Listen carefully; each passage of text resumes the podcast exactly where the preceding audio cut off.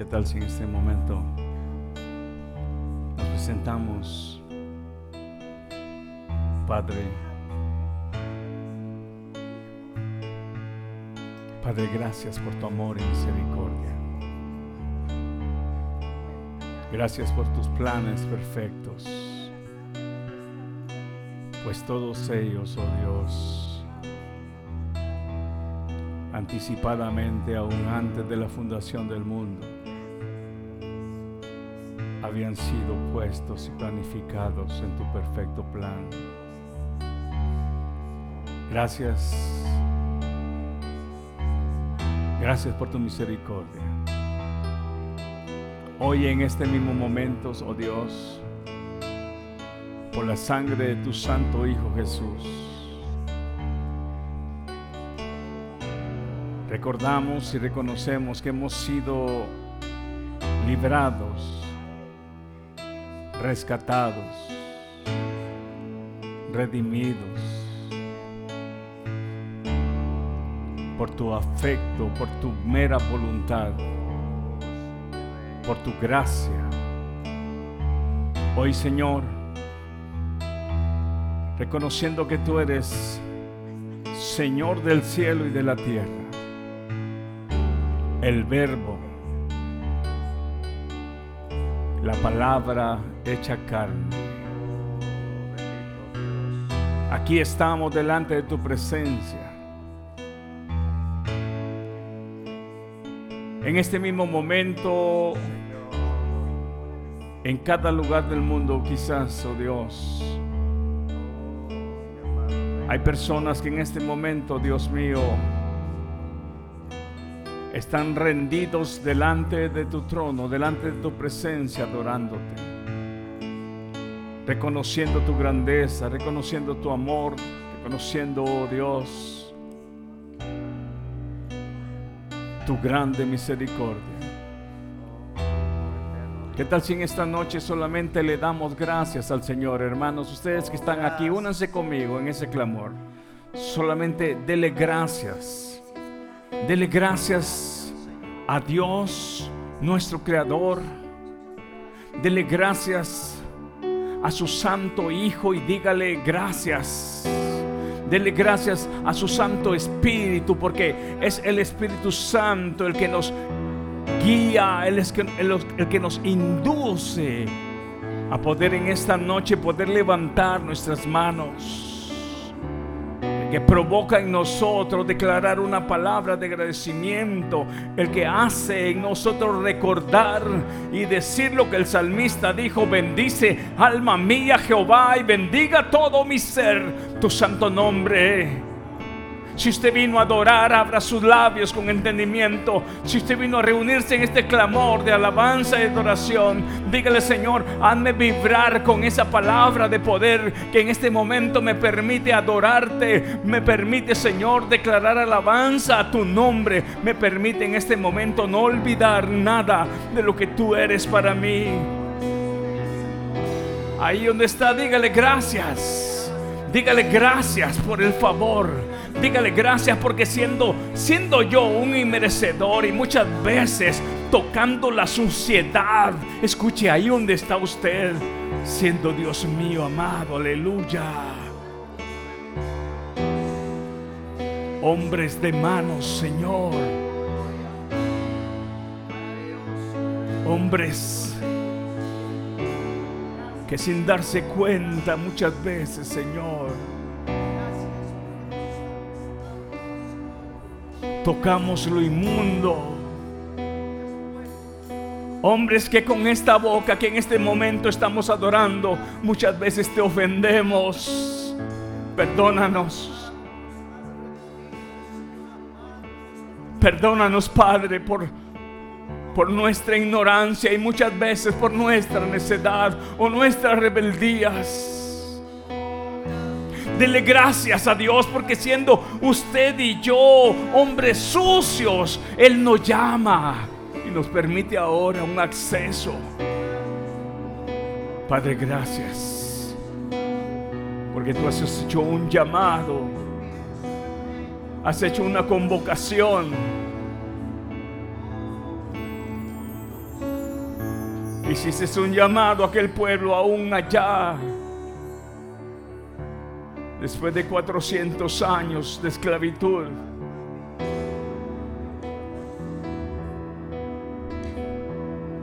Padre, gracias.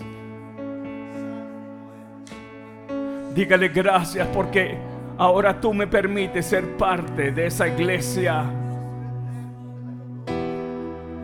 Parte de, esos que han sido convocados por tu mero afecto y tu voluntad.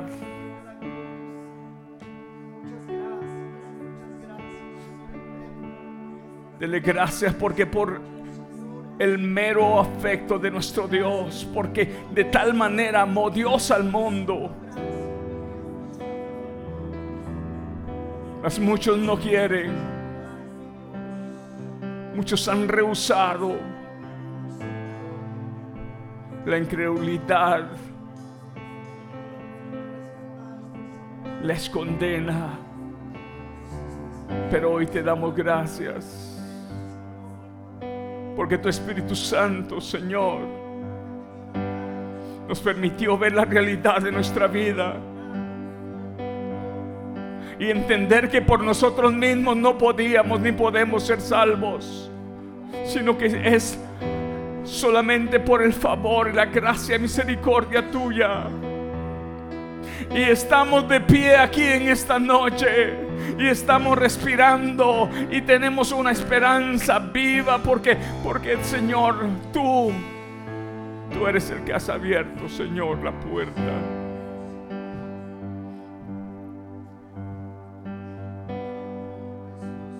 Bien dijo el escritor de Salmos.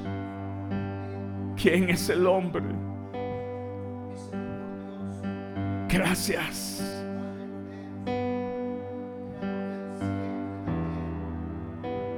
Gracias. Alabad a Jehová porque Él es bueno. Alabadle conforme a la muchedumbre. Oh Dios mío amado, aleluya, alabadle. Todas las magnificencias, tus maravillas. Pero alabémosle en esta noche, porque Él es nuestro Dios. Alabémosle en esta noche porque entendemos que Él nos hizo. Pueblo suyo somos y ovejas de su prado. Gracias. Gracias, Padre, en el nombre de Jesús. Amén y amén. Dios les bendiga en esta noche, hermano. Cuando alabamos el Señor. El fuerte aplauso, Señor, porque Él vive. Él vive, aleluya. Gloria al Señor. Vamos a darle gracias a, este, a cada uno de los músicos y después del, del mensaje vamos a recoger las ofrendas.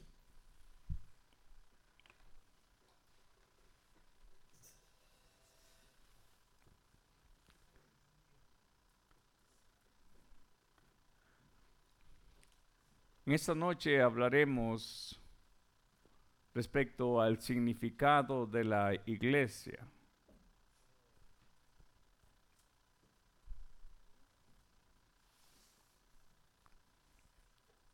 Y vamos a ver en primer lugar,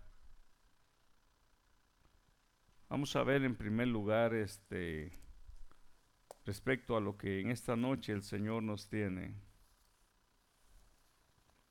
¿Qué es lo que usted ha llegado a entender hasta este día respecto a lo que es la iglesia? Y escuche atentamente porque yo le voy a decir algo. De acuerdo a la escritura, de acuerdo al diseño que nos enseña la escritura,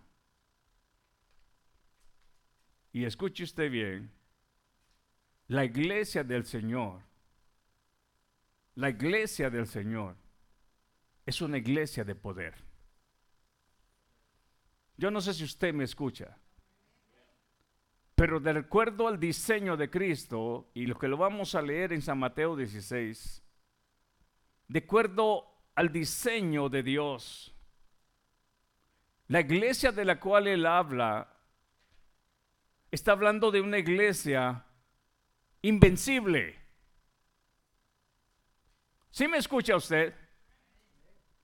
Y me habla la escritura de una iglesia de poder. Quizás a partir de este día, usted va a poder entender en dónde está parado. Quizás este día remarque algo diferente en su vida.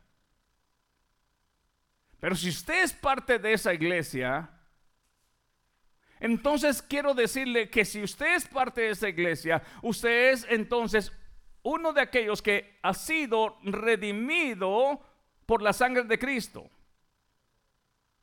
Porque vamos a ver uno de los versos en Efesios donde dice la escritura que Cristo se entregó por ella y murió por ella, santificándola. Entonces observe usted,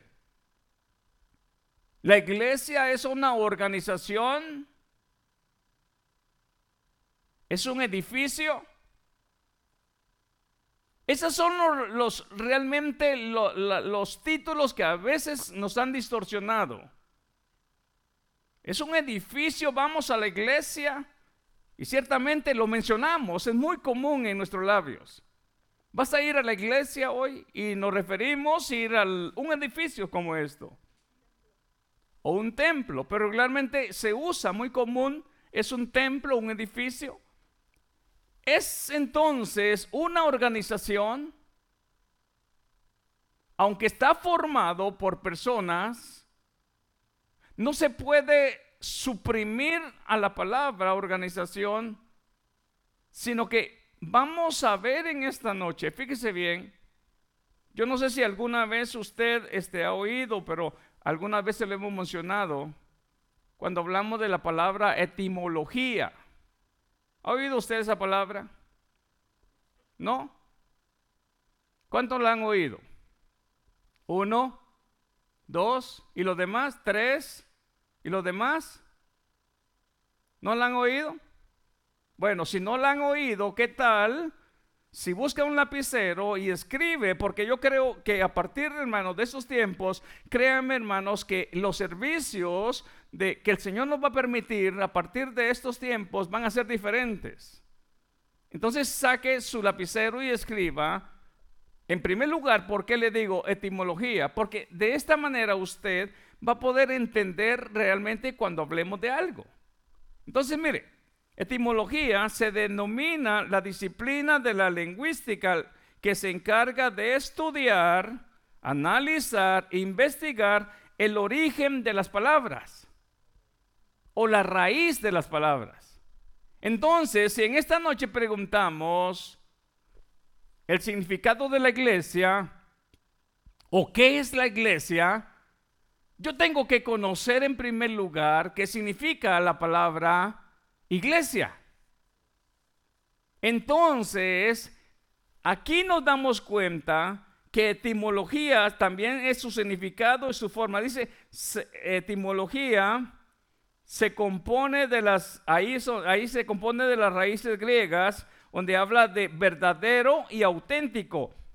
Etimos, verdadero y auténtico. Entonces tengo que venir yo ¿Qué es la palabra iglesia? ¿Es un grupo de personas? ¿Es una, es una, una organización? O, ¿O, es este... ¿Qué es entonces la iglesia? Vengo entonces a la palabra etimología y esto me lleva a la raíz de lo que esta palabra significa. Entonces, en primer lugar, vamos a ver, fíjese bien, vamos a ver que iglesia se deriva del sustantivo griego eclesia y también aparece un verbo para que usted en esta noche lo vea, ekkaleo, que significa llamar fuera. En otras palabras, es una convocación. Y cuando hablamos de iglesia, entonces, cuando se hace la convocación, a eso se le llama una congregación, ya reunidos, una congre, cuando usted llama uno, llega otro, llega otro, comenzamos a congregarnos, a reunirnos, a, llegar al punto de la convocación. Entonces se ve, la iglesia es el grupo de personas que en primer lugar entendemos que según el plan de Cristo sería poderosa, más fuerte que aún todos los movimientos del enemigo, porque él dice en San Mateo que ni las puertas del infierno podrán contra esta iglesia.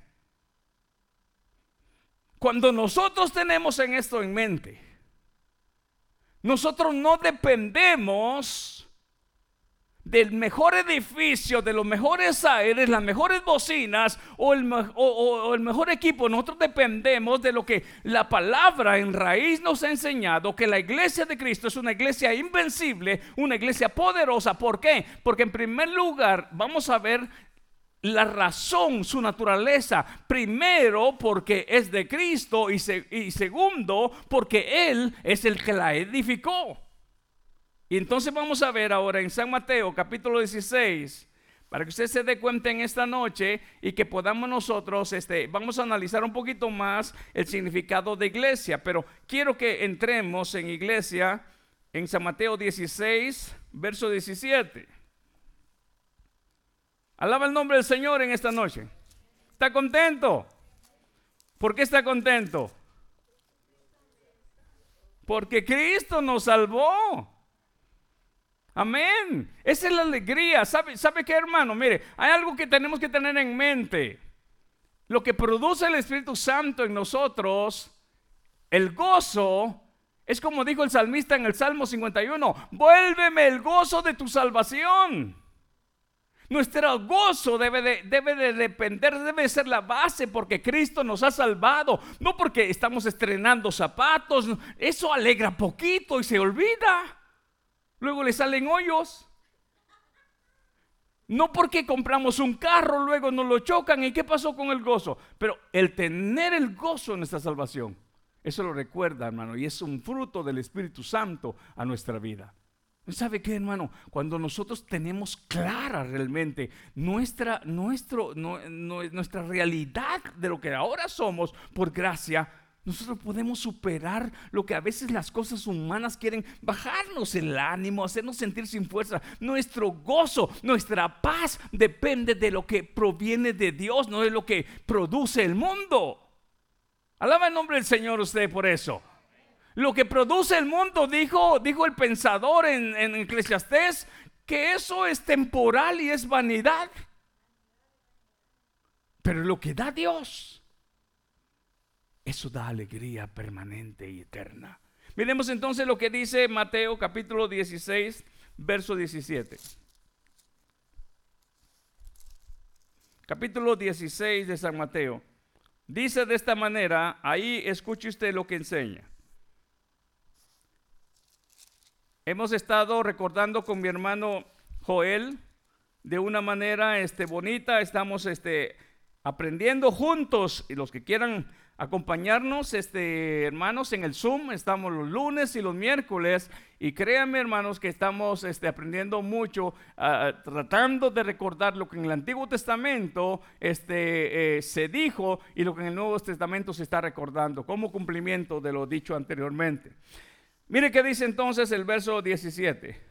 Vamos a ver. Entonces le respondió Jesús, bienaventurado eres, Simón, hijo de Jonás, porque no te lo reveló carnes. ¿Qué dice?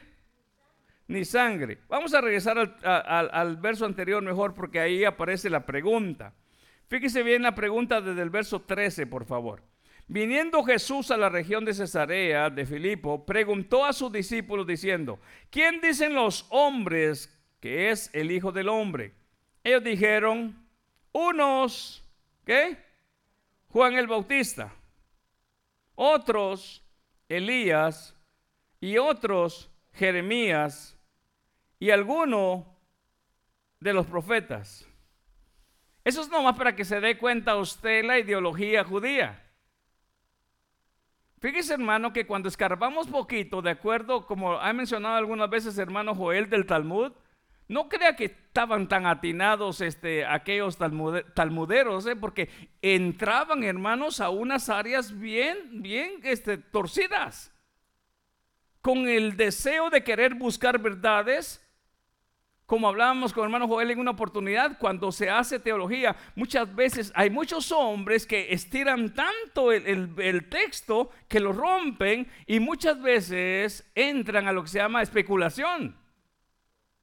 Yo le voy a decir algo, y en una oportunidad hablábamos con él, y quiero decirles, hermano, que estudiar la escritura, buscar aquí, como hablábamos hoy, las raíces de las palabras, eso es bueno, eso es hermoso.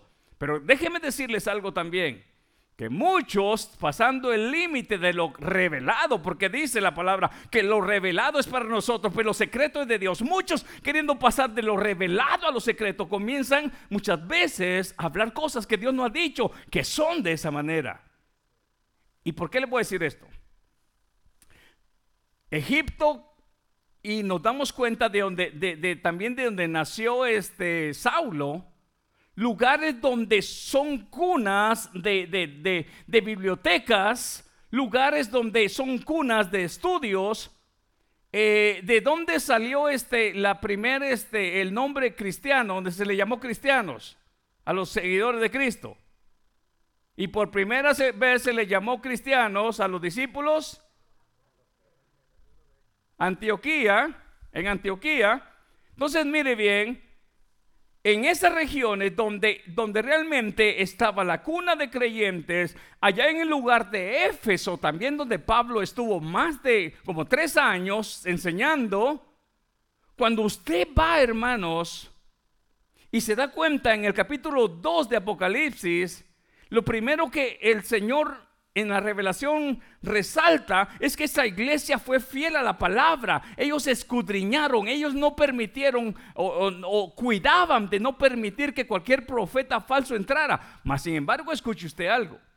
El siervo Pablo cuando sale de ahí les dice, en mi partida vendrán muchos vestidos de ovejas y, y serán lobos, rapaces, como diciendo, tendrán un antifaz de, piedad, pero no son realmente auténticos. Y dice también el siervo Pablo, y aún en medio de ustedes se levantarán algunos con otra palabra diferente. Ahora, mire bien, aquí es donde tenemos que tener muchísimo cuidado. En el interés de encontrar raíces, en el, el, interés de encontrar este, realmente verdades, cuando no se tiene cuidado, pasó con, ¿qué pasó con Arias? ¿Arias se llama? Arias, ¿qué pasó? ¿Qué era él? ¿Él era un inconverso o era alguien que estuvo adentro? Entonces, ese es el cuidado que debemos de tener. Es un gran anhelo tener esa hambre y ese deseo de encontrar las raíces, pero siempre con la vigilancia del Espíritu Santo, porque el Espíritu Santo nos mide y nos marca los límites. ¿Por qué recuerdo esto, hermano? Porque en esta, en esta noche vuelvo y repito, qué bueno es acudir al estudio y encontrar que en la etimología podemos encontrar la raíz, el origen, lo, el auténtico de aquella palabra. Y en esta noche estamos hablando de iglesia. Miremos entonces lo que dice a continuación. Dice, unos Juan, dice otros el, eh, eh, Juan el Bautista, otros Elías y otros Jeremías y algunos de los profetas. Les referí, por eso fue que les referí parte del pensamiento de, de, aún de los judíos, porque sabe usted que ellos creían en fantasmas, ¿verdad? Y, y, alguna parte a unos discípulos, cuando iban en la barca y vieron una sombra, ¿qué dijeron? Ese es un fantasma. Entonces eso para que se dé la idea cómo pensaban y creían ellos, este, qué ideas este, también este, llevaban. Pero mire bien, él les dijo, ¿y vosotros quién decís que yo soy? Respondiendo Simón Pedro dijo, tú eres... Oh, tú eres el Cristo, el Hijo del Dios viviente. Mire hermano, yo no sé cuántas veces ha leído usted esto, Pero a esto se le llama la gran confesión de los llamados, la gran confesión de la iglesia, la gran confesión. ¿Sabe qué, hermano? Porque si usted o alguien no ha confesado que Jesucristo es el Hijo de Dios, el Dios viviente, todavía no ha podido entender que los llamados es esto, lo que primero el Espíritu Santo lo hace ver, lo que primero el Espíritu Santo le revela. Tú eres el Hijo del Dios viviente. Mire, tú eres que dice el Cristo. El Cristo. ¿Qué es el Cristo? El enviado, el ungido, el Mesías, el Salvador. Si usted se da cuenta en esta noche entonces, ¿Cuántas veces? Fíjese bien algo, hermano. Aquí es donde vamos a pararnos una vez más. Dije como cuatro subtítulos y ahora yo quiero que de, estas tres líneas para atrás alguien me mencione qué significa el Cristo. Hermana Estela. El Salvador, hermano Alex. El que vendrá, hermana Rosa.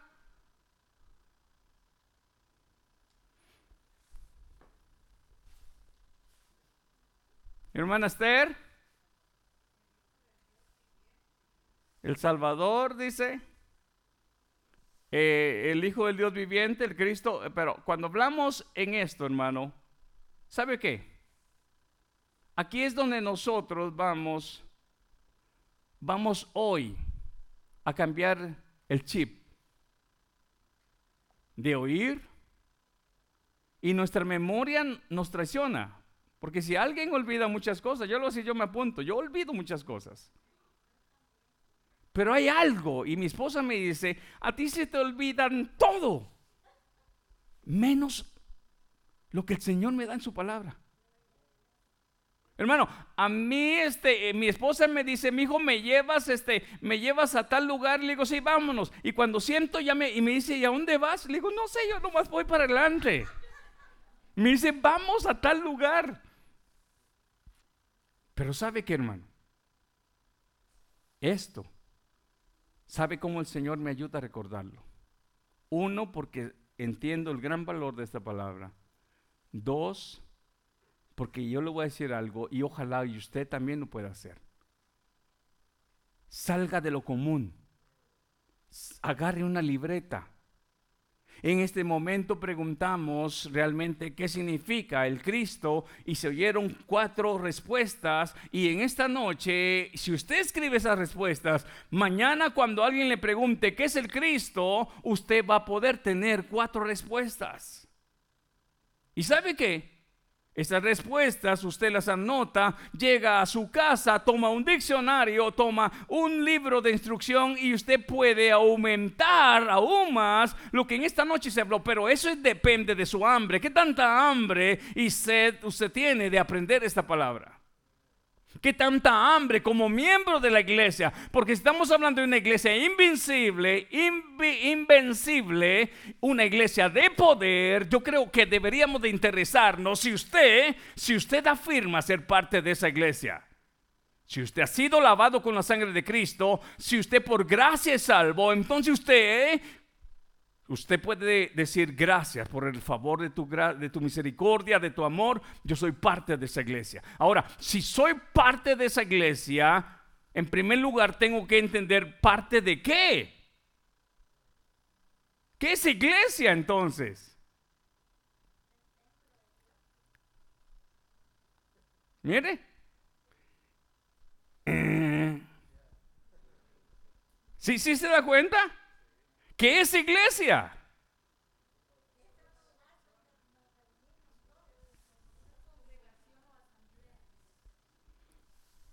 Qué bueno que en esta, esta noche estamos aprendiendo. Y no, hermana, y está bien, como hablamos en el estudio, está bien si respondimos y, no pegamos en el, en, el, en, el, este. Como cuando tiramos el, queremos tirar el dardo, ¿verdad? Y ni le pegamos al círculo, pegamos como a una, como, como, como a dos cuartas del, del círculo. Así nos pasa a veces. Pero sabe que hay que, hay que, este, ¿cómo se dice? Hay que atrevernos a decir, es yo creo que es esto, pero sabe que ya no se trata de, de, de, andar cazando a ver qué, qué, qué pienso en el momento. Se trata de tener ahora una respuesta bien segura. ¿Dónde nació usted, hermana Emma? ¿Y por qué está tan segura? Si yo le pregunto cuál es nuestra realidad, ¿la olvida, hermano? No. Ahora, si estuviéramos tan convencidos en cada una de esas respuestas, yo le diría que sería más amplia nuestra visión espiritual. Miremos entonces lo que aquí dice en la escritura. Entonces respondió Jesús, Bienaventurado eres Simón, hijo de Jonás, porque no te lo reveló carne ni sangre, sino mi Padre que está en los cielos. Verso 18. Y yo también te digo que tú eres Pedro y sobre esta roca edificaré mi iglesia. Y las puertas del Hade no prevalecerán contra ella. Entonces mire bien algo. ¿Por qué la iglesia es invencible? Eh, en primer lugar, hablábamos de la palabra griega, ¿verdad? Iglesia. Significa este, congregación, asamblea o también, como hablaba del verbo ecaleo, llamar fuera. Ahora, si es el diseño de Dios, si Él va a edificar, cuando hablamos de una custom, custom home, ¿verdad? Una, una, una casa a su gusto, el dueño dice, yo quiero que mi casa sea la cocina de esta manera y la quiero de este lado. No, no la quiero. El, constructor dice, pero aquí sí te ve más bonita. No, yo la quiero aquí. Entonces, si él, él va a edificar la iglesia, él va a decir cómo funciona la iglesia. La pregunta es, ¿estamos funcionando conforme al diseño que Cristo que Cristo realmente pensó en esa edificación de esta iglesia? Estamos funcionando conforme a lo que Él detalladamente pensó respecto a esta iglesia de poder, a esta iglesia invisible, a esta iglesia, hermano, que estaría bien, pero bien parada, aún en los momentos más difíciles. Y cuando hablo bien parada, estoy hablando, iglesia, de esa iglesia fiel de Apocalipsis, que aunque pequeña, aunque débil, pero siguió hacia adelante. Esa iglesia, hermanos, muchas veces nosotros en nuestra mente humana, nosotros lo que queremos ver el poder y la acción es porque eh, humanamente creemos que en la multitud está el poder. No, no, no está en la multitud. Está en el diseño creado por el mismo Señor. En primer lugar, porque dice aquí, esta es mi iglesia, yo la voy a edificar. Entonces, hay, una, hay dos cosas acá. Es su iglesia. Y punto número dos, es Él el que la está edificando a la manera que Él piensa que va a funcionar acá en la tierra. Entonces, observe usted, ¿tiene una función la iglesia?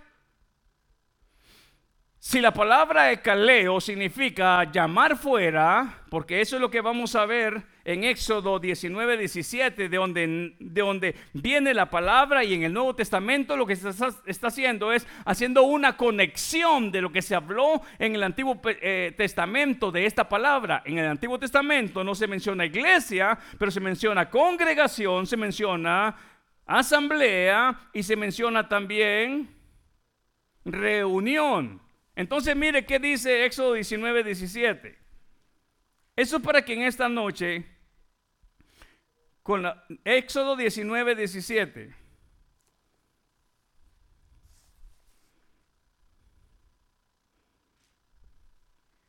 Esta, esta palabra la vamos a recordar también con uno de los versos este, que van al lado de esto en Deuteronomios 4.10, pero ahorita vamos a ver, vamos a ver eh, eh, eh, ¿qué Éxodo 19.17. Y Moisés sacó del campamento al pueblo para... Entonces escuche usted algo. Por de dónde nos sacó Dios a nosotros.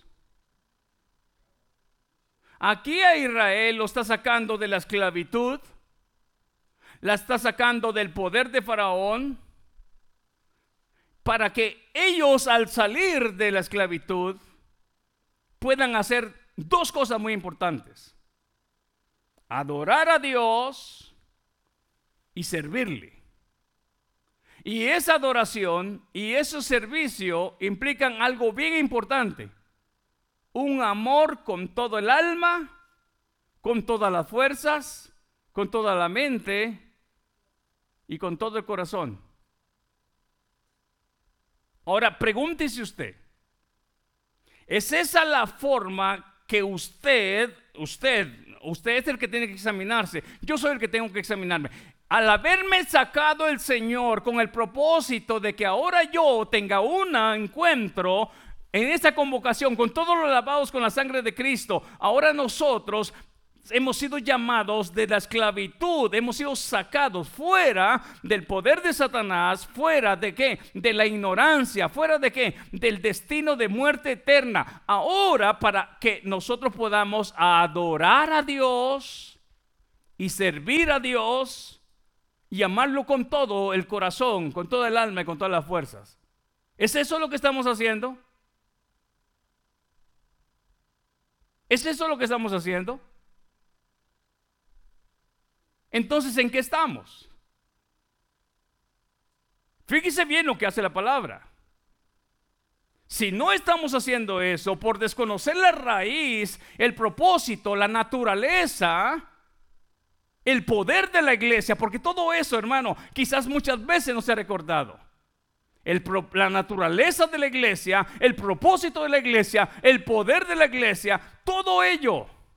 Si no entendemos entonces Muchas veces esa es la razón por la cual muchas veces nos congregamos dentro de una, una, congregación cristiana, pero desconocemos la raíz. ¿Recuerda usted la etimología? La raíz, la, ¿cómo decía este? Lo, lo verdadero, lo auténtico de lo que significa la palabra iglesia. Hemos sido sacados afuera. Mire aquí lo que dice, por favor, una vez más. Y Moisés sacó del campamento al pueblo para recibir a Dios y se detuvieron al pie del monte. Mire lo que enseña Deuteronomios 4:10. Ahí este, ahí vamos a verlo para recordar una vez más esta acción que Dios le mandó a Moisés. Deuteronomios 4:10. Alaban el nombre del Señor en esta noche. Mire qué dice acá. ¿Lo tiene? Enseña entonces el verso Veamos desde el verso 9. Por tanto, guárdate y guarda tu alma con diligencia para que no te olvides de las cosas que tus ojos han visto, ni se aparten de tu corazón todos los días de tu vida. Antes bien, las enseñarás a tus hijos y a los hijos de tus hijos y a los hijos de tus hijos. El día que estuviste delante de Jehová, tu Dios, en Horeb, cuando Jehová me dijo, ¿Qué dice? Reúneme al pueblo. ¿Sabe usted? Ahí está diciendo iglesia.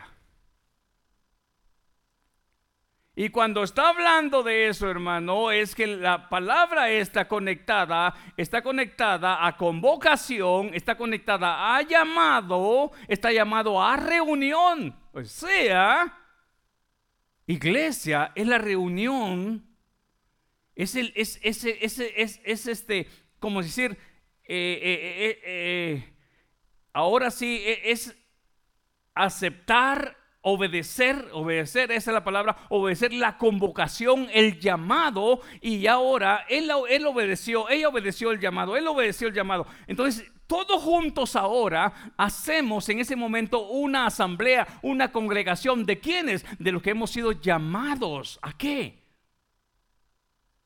adorar a Dios, a servir a Dios. ¿Merecía Israel salir de ahí para convertirse ahora en adoradores y siervos de Dios? ¿Habían hecho esos méritos? No. ¿Y nosotros? Nosotros tampoco. Ahora, si entendemos que no lo merecíamos, nos sacó afuera. ¿Fuera de qué? Fuera del poder de Satanás, fuera de las tinieblas, fuera de la ignorancia, fuera de la muerte. Ahora nos mueve al reino de su Hijo. ¿Para qué? ¿Para que sigamos iguales o para que ahora seamos lo que no podíamos hacer antes sin la presencia del Señor? Para que seamos adoradores. ¿Cómo, cómo se sentirá el Señor? Cuando yo estoy viviendo una vida indiferente a lo que la escritura me enseña. Y cuando venimos acá y nos reunimos, ¿sabe qué iglesia? ¿Por qué canto con gozo? ¿Por qué canto con alegría? ¿Por qué canto con entusiasmo? Porque yo sé que no merecía haber sido convocado, pero por gracia por el favor y el beneplácito de un Dios tan bueno y perfecto, es que yo estoy acá presente. Y porque, y si usted lo entiende, usted debería de cantar con gozo, usted no debería dejar que el líder de alabanza le diga, levante la mano o cante, no es más, aún los que estamos acá deberíamos cantar con más ganas. Pero eso pasa cuando vibramos al reconocer que fuimos sacados de un lugar, no porque hicimos algo. ¿Y sabe qué, hermano? Hermano, es que el ambiente no se presta para que yo cante de esa manera. Se prestaba con Pablo y Silas cuando estaban dentro de un calabozo con, cadenas y con cepos en los pies. Se presentaba. Eh, no, es que el volumen no sirve. Ahí no habían bocinas. Pero ¿qué es lo que sucedió tras ese canto? La presencia de Dios misma Hizo romper las cadenas, los cepos, abrir las puertas y aún la tierra tembló. Pero ¿sabe qué? ¿Por qué sucede eso? Cuando aquel que ha sido sacado afuera entiende que la iglesia no está a nombre de Byron Gómez ni a ningún hombre de esta tierra, sino que está y le pertenece a Cristo el Señor, Hijo de Dios, el Hijo del Dios viviente. Alaba al Señor en esta noche. Y cuando eso lo llevo en la mente, en el corazón y el alma, yo le aseguro, iglesia, yo le aseguro que sus ojos, como dijo el siervo Pablo, yo no me dirijo por lo que miro, yo me dirijo por fe. El siervo de, el siervo de, ¿cómo se llama? El que, el que fue siervo de Elías, de Eliseo, se sintió por un momento nervioso porque vio que había un gran ejército mm, grande de enemigos. Pero Eliseo dice, este no sabe lo que está pasando acá. Uy, aleluya, mire hermano, si usted pudiera ver lo que en ese momento Eliseo pudo ver, usted no se fiaría por la presencia del humano usted se fiaría porque Dios es un Dios poderoso y Él sostiene a su iglesia y miles y millones de ángeles pueden estar presentes cuando usted muchas veces mira, quizás no mira la multitud de gentes, pero ¿acaso nosotros adoramos a las gentes? ¿Acaso usted entró con acción de gracias por esa puerta para adorar al pastor de este lugar? ¿A qué vino usted a este lugar? Vino a adorar a Dios. Y si vino a adorar a Dios, entonces adorémosle con el tributo que Él se merece. ¿Por qué hablamos esto? Porque cuando entendemos quiénes somos, miramos acá entonces, ¿qué dice en el 4.10? El día que estuviste delante de Jehová tu Dios en Horeb, cuando Jehová me dijo, reúneme al pueblo para que yo les haga oír mis palabras. ¿Sabe para qué reúne? ¿Por qué hace iglesia al Señor? ¿Por qué hace asamblea al Señor? ¿Sabe por qué está edificando él una asamblea? Y dice, es mía y yo la estoy edificando. ¿Y sabe qué, hermano? Cuando uno edifica algo, uno sabe exactamente dónde está cada cosa que uno edificó y en qué lugar está. Y le voy a poner un ejemplo. Hermano Joel es testigo. Él tiene una persona conocida que me, me llamó para poder yo hacer unas paredes. Y en este mismo instante yo puedo hacer memoria dónde puse por lo menos los, los, tornillos de seguridad, qué fue lo que hice, los detalles y sé exactamente cómo edifiqué esas paredes y cómo quedaron. Dijo el hermano, ¿será que voy a aguantar un terremoto? Sí, va a aguantar. Quizás sean las únicas que queden. ya las miró. Ahora, el diseño de Cristo, hermano, eh, hermano, hermano Gilma, ¿Sería un diseño que no pasarían los códigos o será un diseño que pasa toda clase de códigos? El mejor diseño. Ahora la pregunta es, ¿cuántos de nosotros hemos estado interesados en conocer cuál fue el diseño o es el diseño con la cual Cristo planificó su iglesia o esa congregación, esa asamblea? ¿Y sabe qué, hermano? Aquí nos damos cuenta de algo y vamos a ver unos versos porque primeramente el Señor vamos a estar hablando de esto. Mire qué dice, por favor, y nos enseña la escritura cómo Esteban recuerda para hacer una conexión del Antiguo Testamento con, con el nuevo eh, presente de Esteban en Hechos 7:38.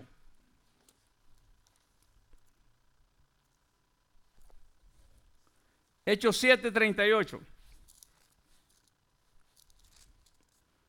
¿Lo tenemos? Ahí dice 738 de Hechos. Dice así, este es aquel Moisés que estuvo en la, en la, cámbiale, en la, en la, sígale, sígale cambiando, en la, asamblea. Amén.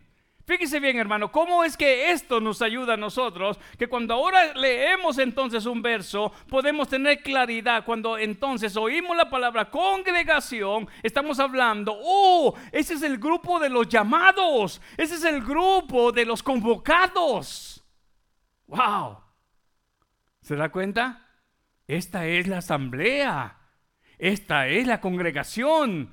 Esta es la iglesia. Entonces mire usted, por favor, usando esta palabra como base, dice, dice, este es aquel Moisés que estuvo en la congregación en el desierto con el ángel que le hablaba en el monte Sinaí y con nuestros padres y que recibió palabras de vida, de vida que, palabras de vida que darnos al cual, al cual nuestros padres no quisieron obedecer, sino que le desecharon y en sus corazones se volvieron a Egipto. Me toca esta palabra. Fueron sacados, pero ahora en su corazón, en su interior, ellos no están conformes de lo que Dios ha hecho con ellos. Los ha reunido, les ha dado libertad, pero ellos quieren volver a la esclavitud. ¿Sucede eso en el presente? ¿Sucede eso en el presente? Han sido convocados, han sido sacados fuera, han sido reunidos en asamblea, pero aún muchas veces en medio del momento difícil, muchos quieren volver donde estaban. Aquí cuando dice en su corazón, esto ahora nos hace a nosotros pensar algo. ¿Por qué Esteban está mencionando esto? Y mire cómo continúa Esteban diciendo. En el capítulo 7 estamos, ¿verdad? Y mire por favor el 40. Cuando dijeron a Aarón, haznos, haznos dioses que vayan delante de nosotros. Porque a este Moisés que nos sacó de la tierra de Egipto, no sabemos que le haya acontecido. ¿Dónde estaba Moisés? Estaba en contacto con Dios. Y pasando 40 días y 40 noches, Israel dijo, se murió. Y le dicen a Aarón, haz los dioses. Si usted se da cuenta, el peligro que sufrió y cayó Israel Lamentablemente en este tiempo no es lo contrario. El Antiguo Testamento no es más que para que nosotros nos demos cuenta que con lo que aquellos cayeron, muchos en el presente pueden ser tentados también a regresar a Egipto. ¿Y sabe usted por qué? Porque se les olvida, se les olvida que el que edifica y el que mantiene y el que sostiene la iglesia es Cristo. Cuando el hombre piensa que camina y se, y se, mueve por su propia fuerza, es cuando comienza a flaquear, cuando comienza a ver con sus propios ojos y se le olvida que el camino de la iglesia es un camino de fe. Hermanos, es un camino de fe. Ahora observe usted algo. Mire cómo lo menciona el escritor de Hebreos en el capítulo 2, verso 12, para que usted en esta, noche se lo lleve, Hebreos 2.12. Mire más adelante y observe cómo puede mencionar una vez más el capítulo 2, verso 12. ¿Lo tiene? Dice así. ¿Lo tiene? Dice, anunciaré a mis hermanos tu nombre. En medio, ¿qué? De la congregación te alabaré.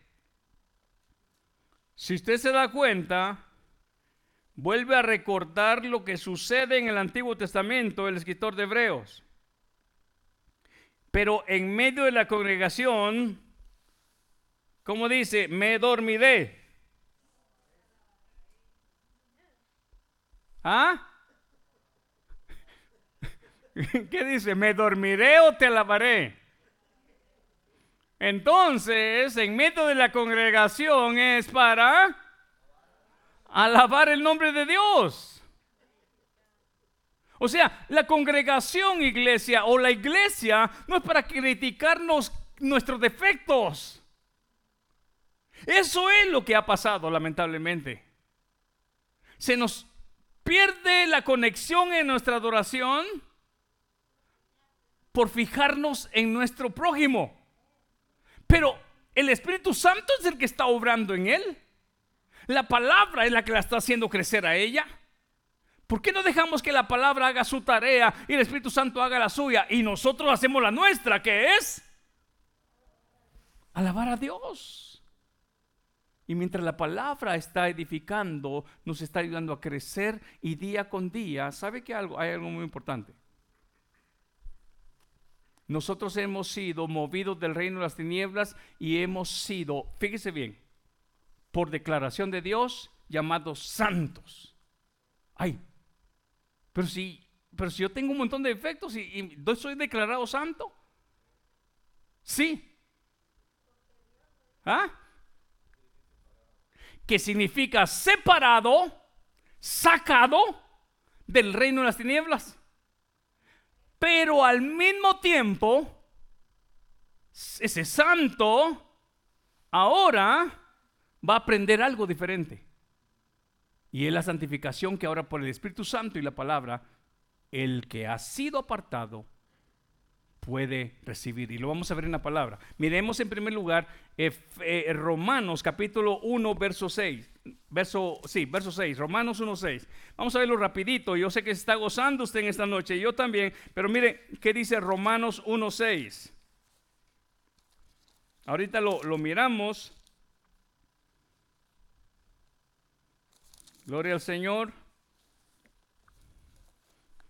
Mire en primer lugar, solo para que usted, algunas veces hermano, está la palabra bien hermosa al frente y a veces no la hemos leído, no la hemos detectado. Pero mire por favor, hablando del tema, lo que aquí dice Romanos capítulo 1, verso 6. Dice, ¿lo tiene? Entre las cuales estáis también vosotros, llamados a ser de Jesucristo, a todos los que estáis en Roma, otra vez más, ¿ah? A los gentiles o en Roma, amados de Dios, llamados a qué? Fuimos sacados de dónde? Llamados afuera, sacados afuera. Si nos sacó de la esclavitud y nos llamó, ¿para qué nos llamó? ¿Qué dice acá? Para ser santos. Entonces, no, no fuimos llamados a calentar una banca. No fuimos llamados nomás a estar en cuatro paredes. Si en esta noche preguntáramos, como respuesta a ese llamado, ¿cómo le estamos respondiendo a Dios? ¿Qué hemos hecho como agradecimiento por Dios en este día? ¿Qué hemos hecho para Él? Porque si hacemos cuenta, regularmente hacemos solo para nosotros. La pregunta es, ¿qué en este día se ha glorificado el Padre del cielo, Padre celestial, diciendo, este es mi Hijo, el cual está siendo conforme a mi complacencia? Porque regularmente tenemos nuestro, nuestro ¿cómo se dice? Este, nuestro schedule, como este, nuestros apuntes todo lo que vamos a hacer por mí, mi esposa, mi hijo, mi, mi. ¿Y, y, y, qué del que nos llamó? ¿Qué no nos llamó para tener un encuentro con nosotros? ¿Qué no nos llamó para que ahora seamos esos adoradores que le adoren en espíritu y verdad? no a medias. Ahora, ¿le estamos adorando en espíritu y verdad? ¿Será que no hay momentos que a veces ya llegaría, debería de llegar el cansancio de vivir en la mediocridad o vivir en la tibieza? Pero ¿por qué sucede eso?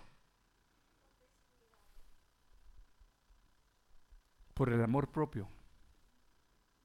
Y en los, en los postreros días, dice Pablo a Timoteo, se levantarán hombres amadores de sí mismo. Hermanos, ¿y sabe qué es lo peor de nosotros? Nosotros, lo digo aquí, aquí presente, miramos para allá. ¿Sabe qué, iglesia? Hagamos una lista de por lo menos una semana. Si soy siervo del Señor. Señor, en esta semana, ¿qué quieres que haga? No es que por esas labores vamos a ser salvos, no, esa es respuesta de que he sido llamado, rescatado para ser un adorador y un servidor de Él. La pregunta es, ¿qué respuesta le estoy dando al Señor? Porque si miro mi cuaderno, tengo 80 horas de trabajo y gané 3 mil dólares. La pregunta es, si he sido llamado para para llenar mi bolsa, aunque eso es parte de nuestra economía, trabajar y esforzarnos, la pregunta es, ¿y qué de Dios? ¿Cuánto, cuánto le damos a Dios? Por lo menos le damos el 10% de nuestro tiempo a Dios. Wow. Si se da cuenta, hermano, cuando hablamos aún del... No estoy hablando de dinero, ¿eh? porque sabe que si algo el Señor me ha, me, ha dejado bien claro es que Él sostiene esto y Él lo mantiene y hay abundancia gracias a Dios. Y sabe que, hermano, le doy gracias al Señor por eso. Pero estoy hablando de si por alguna razón los gobiernos aún anteriores de Israel cobraban un impuesto de diezmos porque era el patrono de, los, de los, ¿cómo se llaman? De los subordinados, se dice ¿Ah? subordinados a su reino, tenían que pagar eso. Dios lo añade al pueblo para el sostén de los levitas y el tabernáculo. Ahora la pregunta es, si pasamos esto a nuestro tiempo con Dios, no le estaremos robando a Dios como lo que mencionó ya en Malaquías. ¿Cuántas películas miramos los fines de semana? ¿Cuántas novelas y cuántos aquí shows? La pregunta es, ¿cuánto tiempo estamos apartando para el Señor?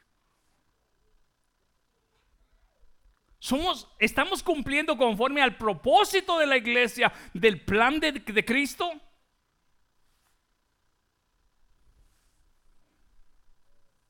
¿Qué tal si vamos a parar ahí? Pero lo voy a dar uno más para que se vaya contento.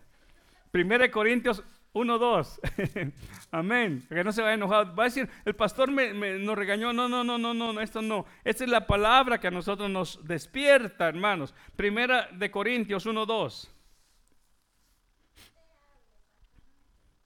Lea desde el verso 1 y luego conectamos con el verso 2. Y mire lo que dice. Pablo, llamado a ser apóstol de Jesucristo por la voluntad de Dios. En alguna oportunidad, mientras hablábamos de, del Padre, del Hijo, del Espíritu Santo, le compartía al hermano este Joel estas palabras que a veces en la iglesia lo leemos y Pablo lo menciona tan natural, mencionar al Padre, mencionar al Señor Jesucristo de una manera tan común. ¿Sabes por qué tan común? Porque Pablo tenía una relación íntima. Y el Espíritu Santo le hacía fluir esta expresión sin necesidad de tropezarse. Mire hermano, y, me, gusta como Pablo llamado a ser apóstol de Jesucristo por la voluntad de... ¿Ah? Dios.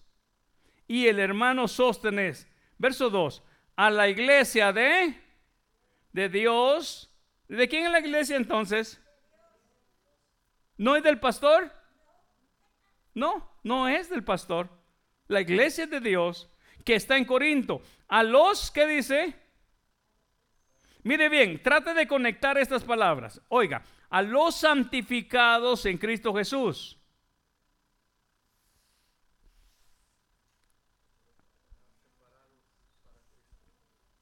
A los separados para Cristo.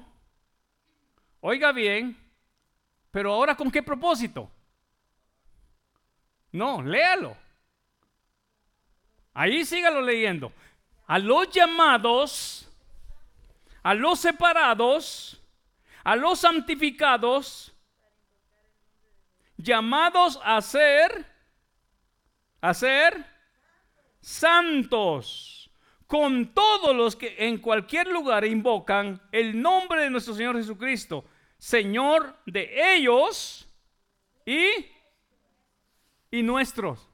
Oh, no, hermano, es que los de allá no me llevo porque ellos este, alaban diferente. E, espérese. Ese ha sido nuestro error humano muchas veces. A los que en cualquier lugar invocan el nombre de Cristo, a los que han sido lavados con la misma sangre que usted ha sido lavado, a los que han sido este, sacados fuera con el mismo propósito. ¿Para qué? Para que seamos adoradores, servidores y para que seamos los las personas que Dios quiere que seamos. Entonces, cuando usted combina esto, he sido separado, dice su palabra, he sido santificado, he sido separado. Ahora, ¿con qué propósito? Para hacer lo que Dios quiere que seamos. Gente santa. Ojalá y este pequeño inicio de esta palabra este, pueda usted motivarle a sentirle gozo y vamos a cantar una alabanza, hermano, de júbilo y a despedirnos con una alabanza de, júbilo. Este, si quieres, este, ¿tienes conectado el, el bajo ahí? Conecta. Oh, sí, ahorita